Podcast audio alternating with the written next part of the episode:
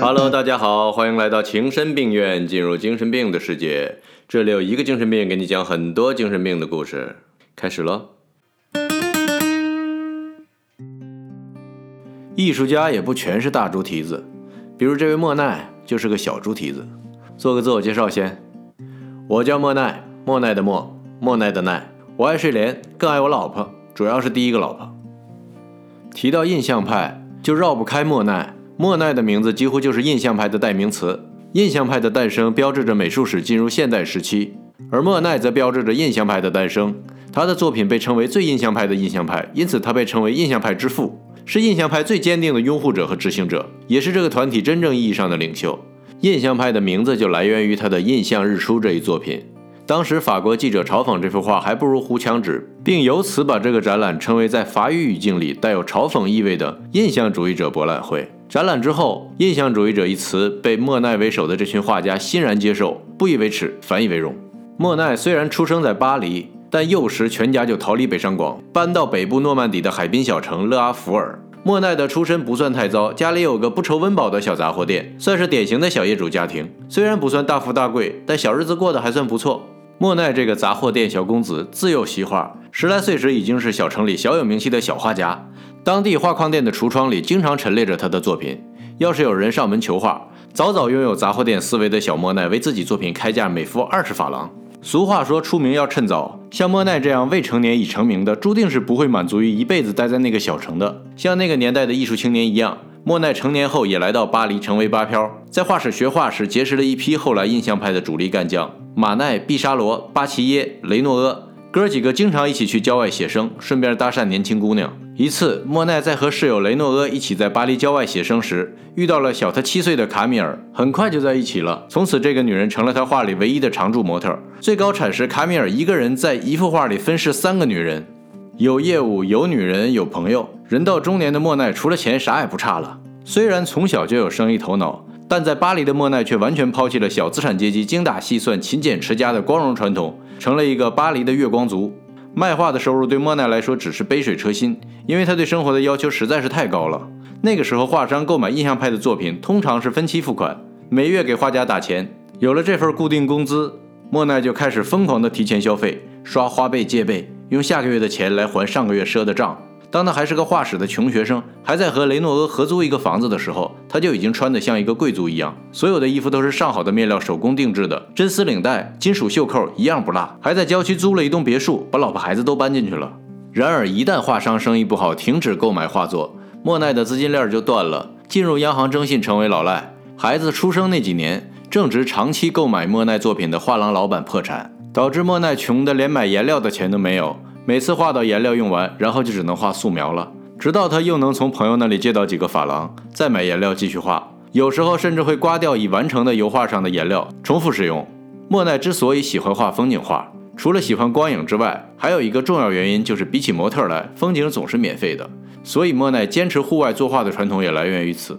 那些年由于赊账太多，附近肉铺和面包店的伙计看见莫奈就往外轰，屋漏偏逢连夜雨，老婆卡米尔也得了肺结核。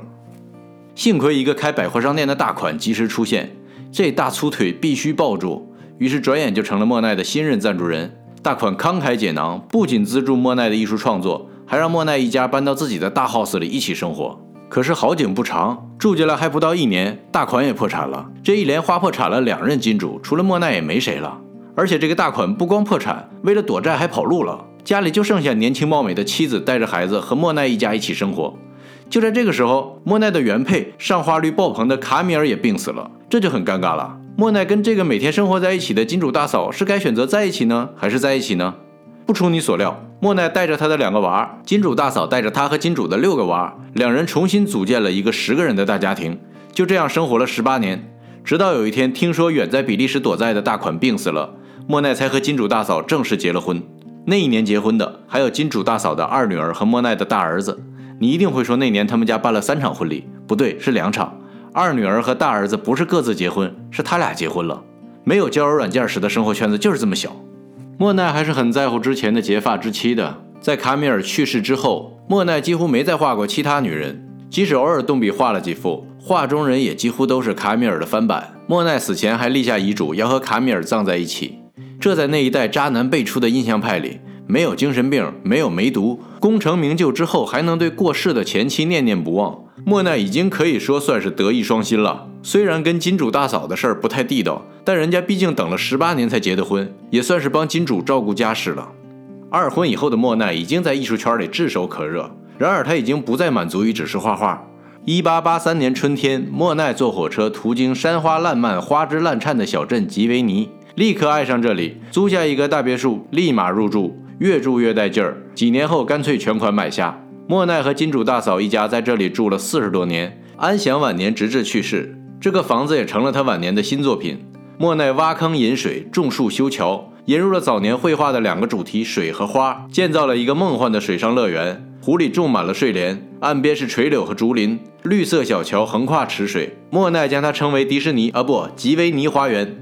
莫奈去世四十年之后，他的儿子把吉维尼花园捐赠给当年没有录取莫奈的巴黎美术学院，经过修复，现在已经向公众开放参观。莫奈是极少数活着就功成名就的画家之一。名利双收之后，莫奈已经对单幅绘画失去兴趣，开始专注于创作系列作品。他会对同一主题反复描绘。就是在不同季节、天气、光照之下，塑造同一个场景、同一个构图的不同光影效果。著名的系列有甘草堆系列、白杨树系列、伦敦国会大厦系列、鲁昂大教堂系列等。吉维尼花园也成就了莫奈创作上的黄金时期。日后为他赢得最多盛名的睡莲系列、日本桥系列、紫藤花系列都诞生于此。一九零零年，他的画作参加了巴黎世博会，还在大皇宫里展出。对于一个法国艺术家来说，这绝对是顶级殊荣了。晚年时，莫奈在自己的庭院中建成了长二十三米、宽二十米、高五米的大画室，并在那里完成了大型画作《睡莲》系列。其实这时的莫奈已经有严重的老年性白内障，做了两次手术后，他的眼睛不仅对颜色的辨识受到了很大影响，而且据说手术后的莫奈成了火眼金睛，能看到平时人看不见的紫外光，因此他之后画的睡莲颜色明显偏蓝。显然，这个火眼金睛并没有帮助莫奈大闹天空。到了晚期，他基本已经分不清色彩，每次拿起颜料都要问助手这是什么颜色，之后再凭记忆中的颜色去画。就这样用了十来年的时间，看不清颜色的莫奈就像听不见声音的贝多芬一样，创作出生命中最伟大的作品《睡莲》，然后与世长辞。这个系列长壁画共有八组，高两米，最长的一幅十七米，最短的也有六米。主题都是相同的，但根据季节、光线以及莫奈本人白内障恶化程度的不同，呈现出不同的效果。睡莲被收藏于巴黎菊园美术馆中。为了迎接这组巨幅画作，菊园专门开辟出两个椭圆形展厅，从而让作品可以首尾相连。当你走进展厅，立刻会被墙上巨幅睡莲包围，让你瞬间感受一个世纪以前的沉浸式 VR 体验。情深病院，感谢您的收听。如果您对哪个名人感兴趣，私信告诉我，我们一起八卦。喜欢情深病院的小伙伴，欢迎点赞订阅，当然不点也无所谓。